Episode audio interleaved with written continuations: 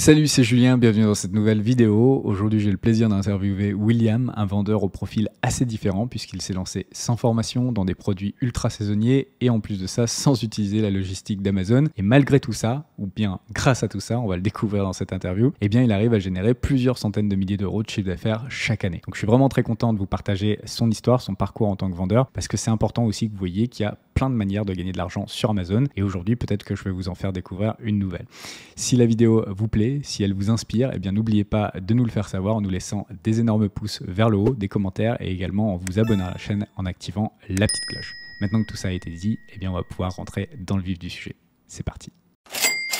Salut William, bienvenue sur Oseille TV. Merci d'avoir accepté l'interview. Est-ce que tu peux commencer par te présenter, nous dire qui tu es, quel âge tu as et où tu vis? Salut Julien, bah écoute, euh, merci pour l'invitation. J'ai 25 ans, j'habite à Aix-en-Provence, dans le sud de la France, et euh, je vends sur Amazon à plein temps avec euh, deux associés. Est-ce que tu peux nous parler de ce qui t'a fait choisir Amazon comme business model? Est-ce que tu avais déjà fait des business models en ligne avant ou c'est ton premier? Voilà, si tu peux nous parler un peu de ton expérience avec ça. Alors en fait, nous, c'est un peu particulier parce qu'on est parti d'un business qu'on avait déjà euh, physique qu'on a dû euh, arrêter à cause du Covid. Et on a fait le, transfert du physique au online. Et on a décidé de, vendre sur Amazon pour la simplicité d'accès, pour la facilité des référencements. Et euh, voilà c'est vraiment le côté simple qui nous a attiré chez Amazon plutôt qu'une autre plateforme. Et au niveau des business en ligne, mes associés avaient déjà fait un petit peu de dropshipping à droite à gauche euh, donc ils avaient une petite expérience en commerce en ligne, mais c'était plus du Shopify et pas vraiment Amazon. Donc c'était un secteur vraiment nouveau pour nous. Ok, ça fait combien de temps là que tu es lancé sur Amazon concrètement? Donc on a commencé Amazon euh, au début du Covid, donc c'était en 2020, ça fait un peu plus de deux ans qu'on a commencé et on était vraiment euh,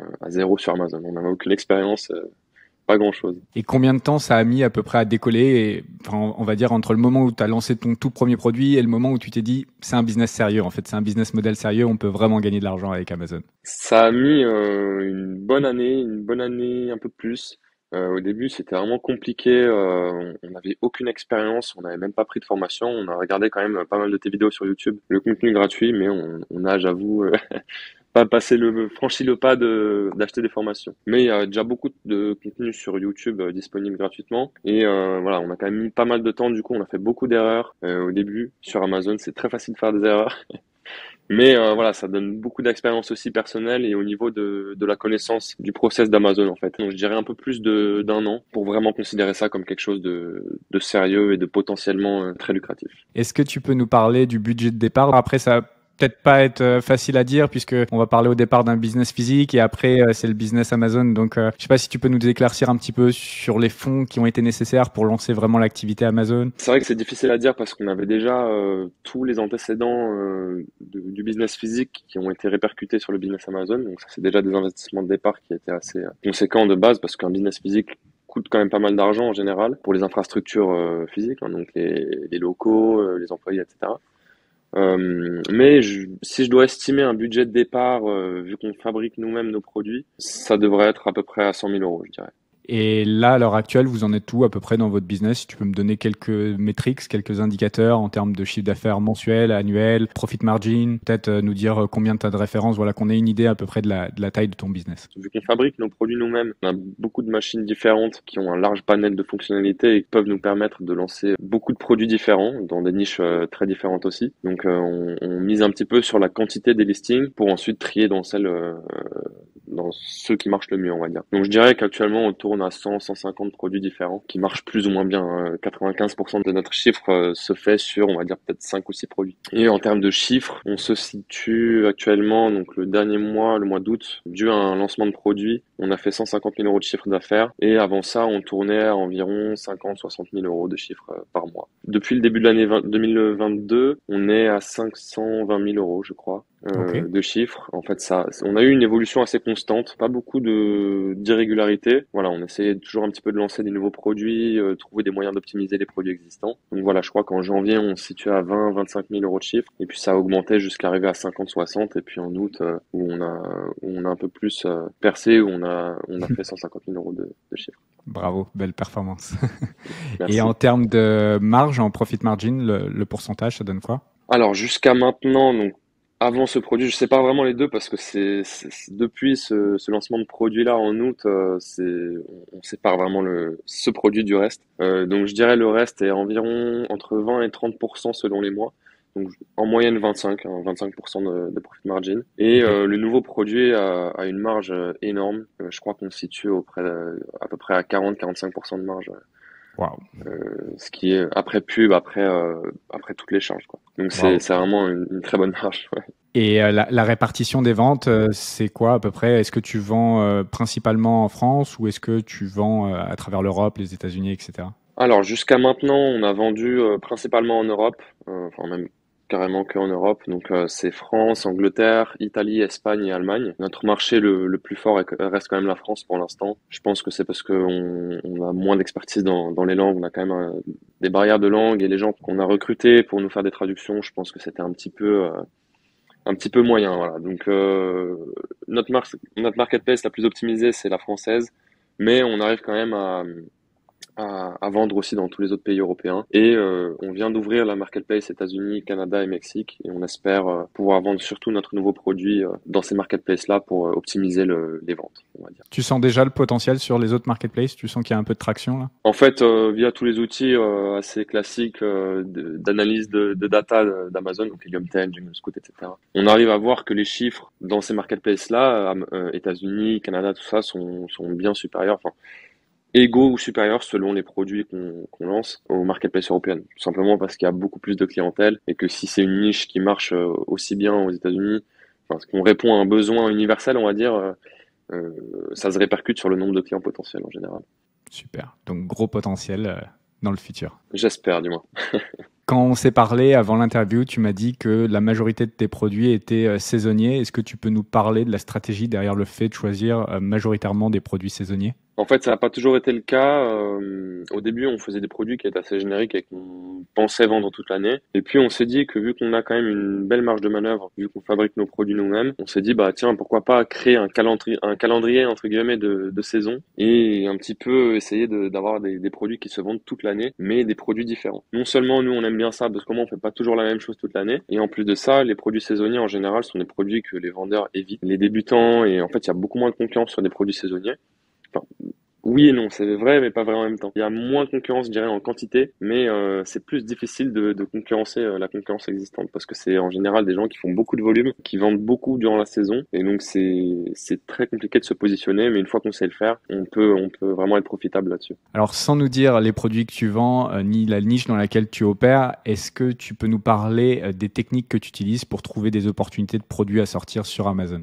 Alors, encore une fois, nous, c'est un petit peu particulier parce que au lieu de partir de data qu'on va trouver sur Amazon, on va partir de ce que nous, on peut fabriquer avec euh, tous les moyens qu'on a, les moyens matériels. On part de ça, euh, on a des machines qui sont assez polyvalentes, qui peuvent faire beaucoup de choses. Et du coup, on part de ce constat-là, on fait une liste de tout ce qu'on peut faire. Et ensuite, on se dit, bon, qu'est-ce qui est le, plus, euh, qui a le plus de potentiel? Et à ce moment-là, on va se baser sur les chiffres d'Helium 10 c'est le logiciel qu'on utilise le plus. On fait des recherches assez poussées sur des keyword tracking, enfin sur les, mots-clés, parce que nous, on base nos lancements de produits sur le PPC en général. On envoie des gros budgets de PPC pour essayer justement sur les produits saisonniers de, se faire une place au sein de la concurrence qui, qui écrase tout le reste en fait. Et qu'est-ce que tu réponds à ceux qui disent chaque année, donc là depuis que j'ai commencé sur Amazon, à chaque fois, chaque année, les gens disent c'est saturé Amazon, il n'y a plus une seule niche qui est disponible, il n'y a plus de possibilité de trouver un produit qui soit une vraie opportunité. Qu'est-ce que tu réponds à ça? Alors nous, euh, comme je te disais, on a vraiment beaucoup de références différentes. C'est vrai qu'on a l'avantage de, de, de, fabriquer euh, chez nous et sur commande, donc on a juste la matière première et on peut la transformer assez rapidement et facilement. Mais on se positionne sur des dizaines de niches différentes. Il n'y a pas vraiment une niche qu'on se dit qui va marcher mieux qu'une autre. On peut s'attendre à tout, euh, même avec des niches à, à, forte concurrence, où on se dit qu'il y a peu de potentiel au début, on peut être vraiment surpris et je pense que la surprise, elle peut être partout dans n'importe quelle niche et qu'il y a toujours des opportunités peu importe le produit qu'on vend. je pense exactement la même chose. Est-ce que tu peux nous parler du temps qu'il te faut entre une idée que tu arrives à, trouver à travers Helium 10, à travers ce que tu peux fabriquer? Donc, tu as l'idée, le temps de fabrication et la mise sur le marché. Combien de temps euh, c'est cool En général, ça va vite. Ça va vite parce qu'on s'occupe de tout, de la production euh, à la livraison. Donc euh, ça peut aller très vite vu qu'on a, on a le matériel pour, encore une fois. Je dirais en moyenne que pour créer le listing, euh, préparer le PPC, les images, produits, les bullet points, etc.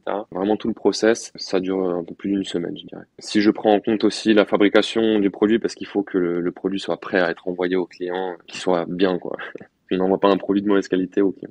Mais voilà, c'est à peu près entre une et deux semaines, je dirais. Ouais, ça, c'est incroyable, cette rapidité à la mise sur le marché. Donc tu peux vraiment tester les, les idées rapidement. Moi, ce que j'aime bien dans n'importe quel business, c'est euh, d'essayer le plus rapidement possible d'avoir la réponse du marché pour que si je dois me casser la figure, que je me casse la figure le plus mm. rapidement possible, pas que ça soit dans la l'agonie. Exactement. Et donc là, le fait de mm. pouvoir tester des produits en une à deux semaines, c'est exceptionnel, c'est génial. Ça nous est arrivé aussi hein, de nous casser la gueule sur des produits qu'on pensait vendre à à des, quantités folles, mais pas du tout. Nous, on a l'avantage d'avoir vraiment un pivot sur cette, euh, sur cette manière de produire. C'est un gros avantage pour nous. Alors, c'est sûr que c'est un investissement de départ qui est plus conséquent, mais voilà, ça nous donne une flexibilité qui est énorme et au niveau du temps de production et au niveau justement d'insertion sur les sur les niches qu'on aimerait euh, qu'on aimerait aborder. Quoi. Et au niveau des quantités, tu peux aussi euh, faire des tests plus facilement que d'avoir à, commander des grosses quantités euh, avec des usines chinoises qui vont pas être flexibles sur les toutes petites quantités. Toi, toi c'est facile pour toi de, de, produire des petites quantités Il n'y a pas cette contrainte-là pour toi?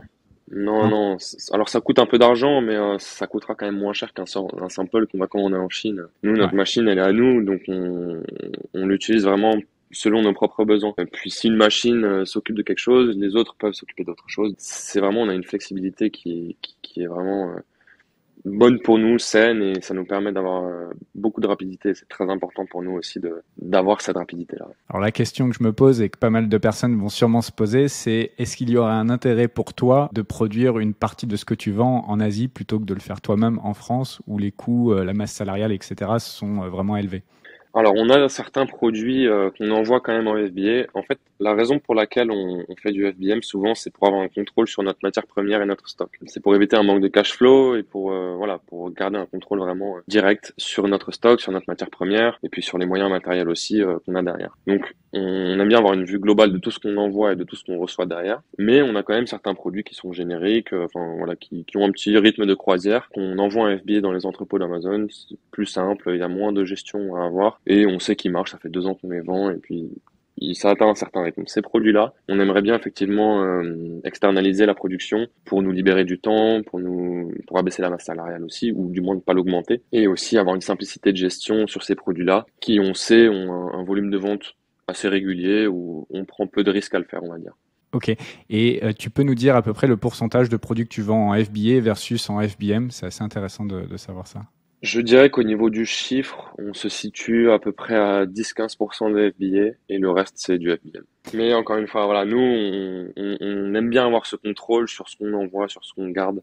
Et, euh, et puis ça nous permet d'avoir une flexibilité aussi parce que nous on a juste de la matière première brute à la base et puis au moins, ça nous permet d'éviter de, de, commander aussi des matières, enfin de, des quantités de matières premières qui sont euh, conséquentes, parce qu'il y a aussi l'aspect stockage euh, qu'il faut prendre en compte. Ça prend beaucoup de place et on n'a pas de, de, place illimitée quand on fait du FBM. Hein, c'est nos propres entrepôts. Et donc euh, voilà, il faut qu'on puisse contrôler ça et le fait de, de faire au jour le jour plus ou moins. Il y a des contraintes, mais il y a aussi l'avantage de d'éviter les problèmes de cash flow. On en parlera dans un instant. Avant ça, est-ce que tu peux nous parler des techniques que tu utilises pour ranker tes produits? Ce qu'on faisait en général jusqu'à très récemment, c'était on essayait d'avoir un petit peu des faux avis, euh, de connaissances à nous, ou, ou, rajouter un petit truc dans, dans la commande en demandant un avis contre un cadeau. Encore une fois, on a l'avantage de pouvoir euh, produire chez nous, donc euh, on envoyait en général un petit cadeau contre un avis. Bon, Amazon ne le, ne tolère pas vraiment, mais si ça reste sous les radars, pour l'instant, on n'a pas eu de problème. On a arrêté cette technique parce que justement,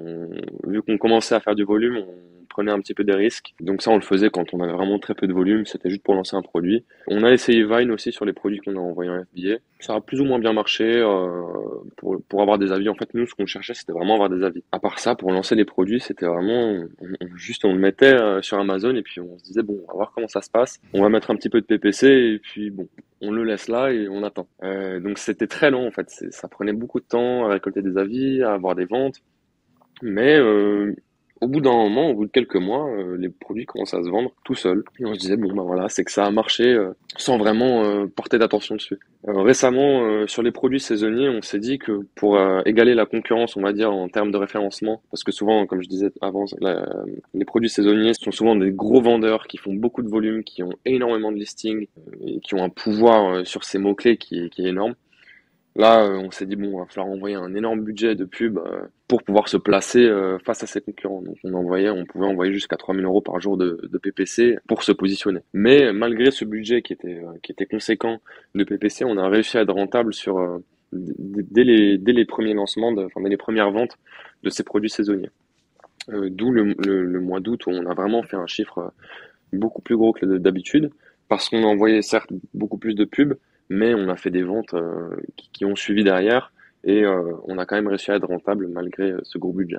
Donc au fur et à mesure que tu as avancé sur Amazon, tu es devenu de plus en plus agressif en fait dans tes techniques de lancement. clairement, clairement. En fait, euh, on, on, se lance sur des niches où il y a besoin d'avoir cette agressivité pour pouvoir se positionner. Si on ne le fait pas, on reste en bas de dixième page et on, ne vendra jamais. On a, on a eu la chance d'avoir deux ans d'antécédents, on a pu quand même accumuler un petit peu de, de budget pour pouvoir se permettre de lancer euh, ces, ces budgets pubs là qu'on n'aurait pas pu avant en fait. Euh, le premier jour, j'aurais jamais de ma vie envoyé euh, même 500 euh, euros en une journée en pub, je l'aurais jamais fait. Mais voilà, on a vu que les ventes euh, suivaient directement et on s'est dit bon, bah, on va vraiment travailler le référencement sur cette première saison et puis on verra, on va optimiser un petit peu ce listing pendant la basse saison, on va profiter du volume de vente un petit peu plus faible pour lancer des produits un peu similaires ou euh, lancer des produits qui peuvent aussi avoir des répondre à des problématiques différentes mais dans la même niche pour pouvoir préparer la prochaine saison et euh, optimiser justement ce budget PPC pour que la haute saison soit plus encore plus profitable pour éviter que le ratio euh, pub bénéfice soit encore meilleur. Est-ce que tu peux nous parler des plus gros obstacles que tu as eu dans ton parcours de vendeur Amazon FBA et surtout le plus important, c'est comment tu les as surmontés? Alors, on a eu, euh, avec cette montée fulgurante des ventes, un très gros problème auquel on s'attendait pas du tout. C'était vraiment le manque de cash flow. On l'avait vraiment pas vu venir et on s'est dit bon, trop bien, on fait des ventes, euh, on en fait plein, c'est trop cool. Et euh, au fur et à mesure, on, on, fabriquait les produits, on les envoyait, donc il fallait qu'on on avance tous les coûts de production. On voyait que les réserves sur le compte s'amenuisaient petit à petit, jusqu'à arriver à zéro carrément. Enfin, on était à zéro sur le compte. On se dit bon bah là on va avoir un problème. Parce que voilà, on manquait de cash flow, on était vraiment pas prêt à avoir une évolution aussi euh, aussi brutale. Donc pour régler le problème du cash flow, on a fait appel à une société euh, Storefund, donc tu parlais dans une de tes vidéos, il me semble, justement sur le cash flow. mais, voilà, on a on a survolé cette vidéo alors qu'on n'aurait pas dû. Euh, on a fait appel à eux et ça nous a réglé les problèmes parce que eux justement euh, payent au jour le jour le solde Amazon, enfin 80% du solde Amazon, et ça nous aide à, à, payer les coûts de production sur les commandes au jour le jour en fait. Donc ça ça permet d'avoir une sécurité de de cash hein, encore une fois, et ça c'est ça, a failli nous faire couler concrètement, mais euh, on a quand même réussi à s'en sortir de très très peu. et grâce à Storefund notamment. Ok, tu peux expliquer comment ça fonctionne euh, concrètement, donc euh, le pourcentage qu'ils prennent, etc. Bien sûr. En fait, euh, donc de base, euh, Amazon nous paye en bimensuel, donc tous les 15 jours. Sur chaque marketplace, Amazon fait un versement du solde après avoir euh, retiré le PPC, leur commission, etc. Storefund, ce qu'ils font, c'est qu'ils payent chaque jour les ventes qu'on a fait. Donc ils payent 80% de ce solde-là directement sur notre compte bancaire. Au moins, chaque jour, nous, on a un versement de ce qu'on a vendu la veille, en fait. les 20% sont payés le jour du paiement d'Amazon, donc le paiement du solde d'Amazon tous les tous les 15 jours. Et Storefund prend une commission actuelle pour l'instant donc de 2% vu le volume qu'on fait, c'est pas encore assez, mais c'est négociable à terme si on fait plus de volume. Euh, donc voilà, ils prennent quand même leur part du gâteau, ce qui est logique, hein, ça reste une entreprise. Mais ça vous permet de souffler et de continuer à grossir en fait. Exactement, on, je, on aurait mis la clé sous la porte clairement euh, s'ils si, n'étaient pas là. Est-ce que tu peux nous parler de comment tu organises tes journées et peut-être aussi comment tu répartis les tâches entre toi et tes deux autres associés? Ça peut être intéressant de, de comprendre un petit peu comment ça fonctionne, euh, votre société, votre business. Ouais, alors nous, euh, on est trois associés, donc euh, on s'occupe plus euh, concrètement des lancements de produits, de, des relations fournisseurs, etc. Donc tout ce qui est un peu plus logiciel, on va dire. On a ensuite trois employés qui s'occupent de la production, que tous les jours, nous, on arrive le matin pour leur ouvrir l'unité de production, les bureaux, etc. Nous, en fait, notre rôle, ça va être plutôt, voilà, on est derrière les bureaux à essayer de, de voir quel sera le, le prochain, la prochaine étape, on va dire. Donc personnellement, mon côté, c'est, on va dire, plus et design. Donc ça va être euh, créer les, visuels des listings, gérer l'optimisation de production pour les machines, euh, pour, euh, pour, voilà vraiment avoir une optimisation technique qui est suffisante pour assumer le volume de vente derrière. Ensuite, j'ai un autre associé qui va être plutôt axé sur les recherches de keywords et le PPC. Donc ça va être vraiment de faire de l'analyse de data, voir comment ranker les produits naturellement et via PPC. Et le troisième associé, lui, s'occupe vraiment du, lancement brut des produits. Donc euh, envoyer les listings, euh, les optimiser aussi, créer les relations fournisseurs, enfin voilà, passer les commandes aussi pour euh, pour pouvoir produire et envoyer. C'est vraiment envoyer, envoyer, c'est c'est carré, faut envoyer. C'est des journées assez classiques, un peu bureau, on va dire, parce qu'on a des employés qu'on doit quand même superviser. Et du coup, voilà, ça reste des, des 9 to 5. assez classique. Et qu'est-ce qui a fait que vous vous êtes associé euh, Vous étiez amis à la base ou c'est quelqu'un qui a amené l'idée ou comment ça s'est passé cette association? Alors c'est assez marrant parce que c'est un peu sorti de nulle part. à la base, tous les trois, on était amis du collège. On s'est complètement perdu de vue depuis le lycée. Donc ça va faire dix ans, on s'était pas parlé quoi. Et on s'est retrouvés à jouer à la play ensemble. Il y en a un qui était en Finlande, l'autre qui était en Australie, je crois. Enfin, après, elle était revenue, mais euh, on, a, on, jouait tous à Fortnite et des jeux comme ça en ligne et tout. Et puis euh, on, en est venu à parler euh, un petit peu de ce que chacun voulait faire et puis l'idée florissait petit à petit de, de travailler ensemble. C'est comme ça que mon premier associé m'a rejoint. Et ensuite, on avait le troisième associé qui se débrouillait pas trop mal en drop. Et on s'est dit, bon, lui, en fait, il, il, était tout le temps dans le bureau à faire son drop et nous, notre truc. On s'est dit, bon, on va peut-être allier nos forces euh, pour euh, faire un projet global, on va dire. Mais voilà, ça part de pas grand-chose et c'était assez euh, random comme, comme association. Mais voilà, aujourd'hui, ça En tout cas, ça fonctionne. On, on s'entend très bien. Ouais, ça fonctionne et on s'entend bien, donc ça va. Quels sont les objectifs que tu t'es fixés pour le business et euh, qu'est-ce que tu vas mettre en place pour les atteindre? Donc là, euh, de ce que je comprends, tu étais sur une barre des 500 000 par an. Euh, là, avec le nouveau produit, tu vas quasi arriver au million peut-être pour cette année 2022 normalement si ça continue sur la même lancée. Et qu'est-ce que tu prévois en fait pour 2023, 2024 Quels sont tes objectifs? Alors nous, pour l'instant, donc cette année, je je suis pas sûr qu'on puisse atteindre le million. Là, on est à 520 000, il me semble. Mais euh, si on pouvait atteindre le million, ça serait génial. Le problème, c'est que là, on a atteint une fin de saison. On en aura une autre qui va démarrer. Euh, bon, pour les fêtes de Noël, ça, c'est pour tout le monde. Hein. En général, les fêtes de Noël, ça, ça vend bien. Donc, je dirais que l'objectif serait de se situer cette année entre 800 000 et 1 million d'euros de chiffre. Et l'année prochaine, vu qu'on a trouvé euh, certains produits qui avaient vraiment un énorme potentiel de vente, on l'a déjà vu cette année sur le mois d'août, je pense que l'année prochaine, on pourrait se situer sur l'année entre 3 et 5 millions d'euros de chiffre si tout se passe bien et si euh, le potentiel qu'on a vu dans le produit se vérifie, avec les nouvelles marketplaces notamment et l'optimisation des PPC et du listing en lui-même. Est-ce qu'il manque quelque chose à ton business pour grossir plus vite ou pas? Du cash, des employés Ouais, euh, clairement, euh, clairement, il nous a manqué du cash et il nous en manque encore. Si on avait euh, plus de cash actuellement, on lancerait les produits directement, on lancerait des centaines de produits d'un coup, on achèterait des machines que je saurais même plus où les mettre. c'est vraiment un truc que j'aime bien. C'est voilà un peu comme je disais au début, c'est toucher à tout, essayer plein de choses. Et voilà, si, j'avais plus de cash, j'essaierais de, lancer vraiment beaucoup plus de produits. Pourquoi pas m'exporter, euh, donc avoir des, locaux directement dans les pays euh, où on vend. Ça permet d'avoir plus d'efficacité au niveau des expéditions et au niveau des délais de traitement euh, qui peuvent être plus intéressant et plus rapide. Je pense aux États-Unis ou envoyer des États-Unis, enfin de la France aux États-Unis, c'est assez long. Ça prend en général une semaine. Si on avait des locaux aux États-Unis, on pouvait produire là-bas directement. On pourrait réduire ce délai-là. Et mine de rien, on s'est rendu compte récemment que le délai de traitement était un argument de vente limite plus important que le prix en lui-même du produit. Quand on fait du FBM, en tout cas, quand c'est quand c'est du FBA, c'est différent parce que voilà, Amazon prend en charge l'expédition, mais en, en, FBM, c'est quelque chose de, c'est un argument qui est très important. Est-ce que tu as des objectifs de vie perso que tu aimerais euh, partager également? Puisqu'il n'y a pas que le business. Donc, qu'est-ce que tu aimerais faire personnellement Alors moi, à la base, ce que je voulais en créant euh, mon business, donc à, la base du business physique, et puis encore mieux avec le business en ligne, c'était vraiment d'avoir une liberté plus géographique que financière.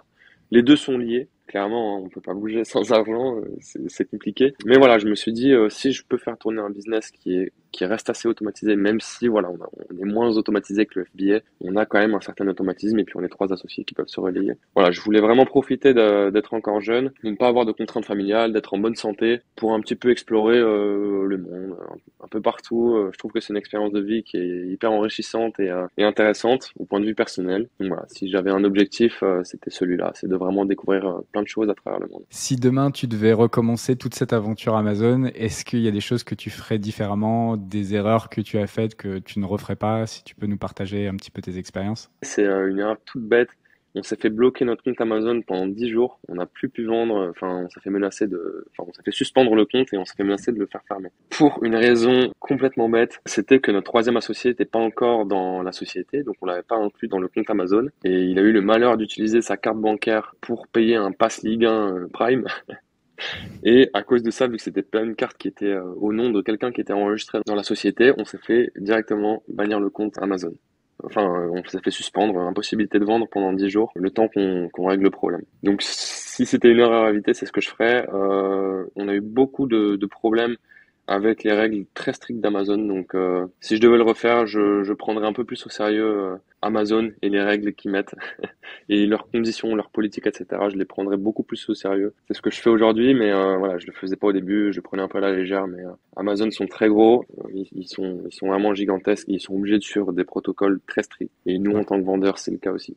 sinon, ça partirait dans tous les sens et c'est ce qui fait que ça reste une marketplace où il est agréable de travailler. Et aussi de qui est agréable en tant que consommateur, c'est que voilà, tout est très très carré et c'est pour ça que ça marche. Quels seraient euh, les conseils euh, que tu donnerais à quelqu'un qui nous regarde et qui voudrait se lancer euh, dans le business Amazon? Est-ce que tu as des ressources, des, des, choses, des outils, des choses à lui conseiller tout simplement?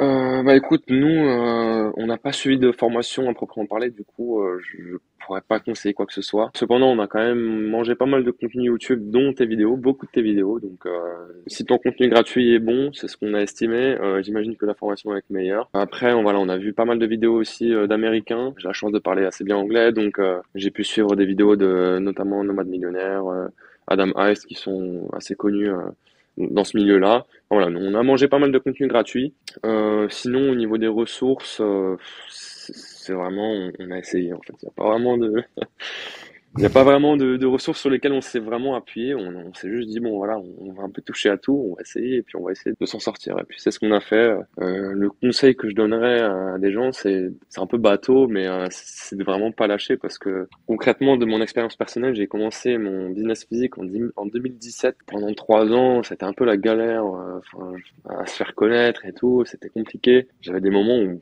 pendant un an, je me suis clairement pas payé. Euh, je faisais pas de chiffres, je faisais rien, je doutais de ouf. Sauf que le problème c'est que j'avais pas fait d'études, j'avais aucun background et j'avais pas du tout envie de, de bosser pour quelqu'un. C'est quelque chose que j'ai beaucoup de mal à faire et du coup j'ai quand même continué peut-être un peu, alors peut-être à tort, hein, parce que voilà, je me suis borné dans ce business-là pendant trois ans. Euh, ça avait commencé à bien marcher et puis il y a eu le Covid. Et voilà, Amazon ça a été pareil, on a recommencé de rien. Euh, on a eu quelques périodes de doute, on se disait bon ben voilà, on, vend pas trop. Mais voilà, il y a, a, toujours ce petit moment qui te fait espérer et qui te dit bon bah ok, en fait finalement euh, les opportunités, elles sont partout et, et je suis pas une exception. Quoi. Ce que tu pourrais nous dire aussi, c'est comme tu as eu l'expérience d'un business physique et d'un business euh, web avec Amazon sur des produits similaires, quel est ton ressenti euh, Est-ce que tu sens que vraiment Amazon est beaucoup plus puissant qu'un business physique? Est-ce que tu aurais réussi à atteindre les mêmes résultats quand ton business a commencé à prendre de l'attraction sur la troisième année ou quand même Amazon, tu sens que c'est largement supérieur? Amazon est clairement supérieur de très très loin d'un business physique. Alors de la vente en ligne, je pourrais pas le dire. Euh, j'ai pas eu vraiment d'expérience de vente en ligne sur euh, tout ce qui est PrestaShop, euh, ou commerce, etc. ou Shopify. Mais si je dois comparer le business physique à Amazon, euh, Amazon a, un avantage énorme de globaliser les ventes, c'est-à-dire qu'on peut vendre. Euh, je m'attendais jamais à vendre euh, je sais pas, dans tous les pays d'Europe, euh, je crois qu'on a vendu aujourd'hui dans peut-être 35 pays différents, bon, pas régulièrement, mais en tout. C'est quelque chose que j'aurais jamais pu faire euh, sur un business physique. On peut s'attaquer à des nouveaux continents, choses qui, pareil, sont impossibles quand tu n'as que deux mains, deux pieds et que tu travailles dans un bureau qui est un, seul endroit. Donc euh, voilà, ça, ça, a une, puissance énorme et un potentiel, un potentiel également énorme et qui est que j'ai jamais négligé et je suis vraiment content de pas l'avoir négligé parce que ça, ça c'est enfin, vraiment une niche à opportunité, quoi. Écoute, euh, je te remercie vraiment d'avoir pris le temps de venir partager toute ton expérience. C'est super intéressant. Peut-être qu'on peut se donner un rendez-vous dans un an, deux ans. C'est ce que j'aime faire. Comme ça, on refait une autre interview pour voir comment ton business a avancé. Est-ce que tu as réussi à atteindre les objectifs euh, que tu as partagés dans la vidéo? Donc voilà, si ça te va, on se dit à dans un an, deux ans. Avec grand plaisir, ouais. Toujours un plaisir de partager l'expérience et puis euh, si ça peut même aider euh, qui que ce soit, c'est avec plaisir. Merci à toi. À très bientôt. Merci.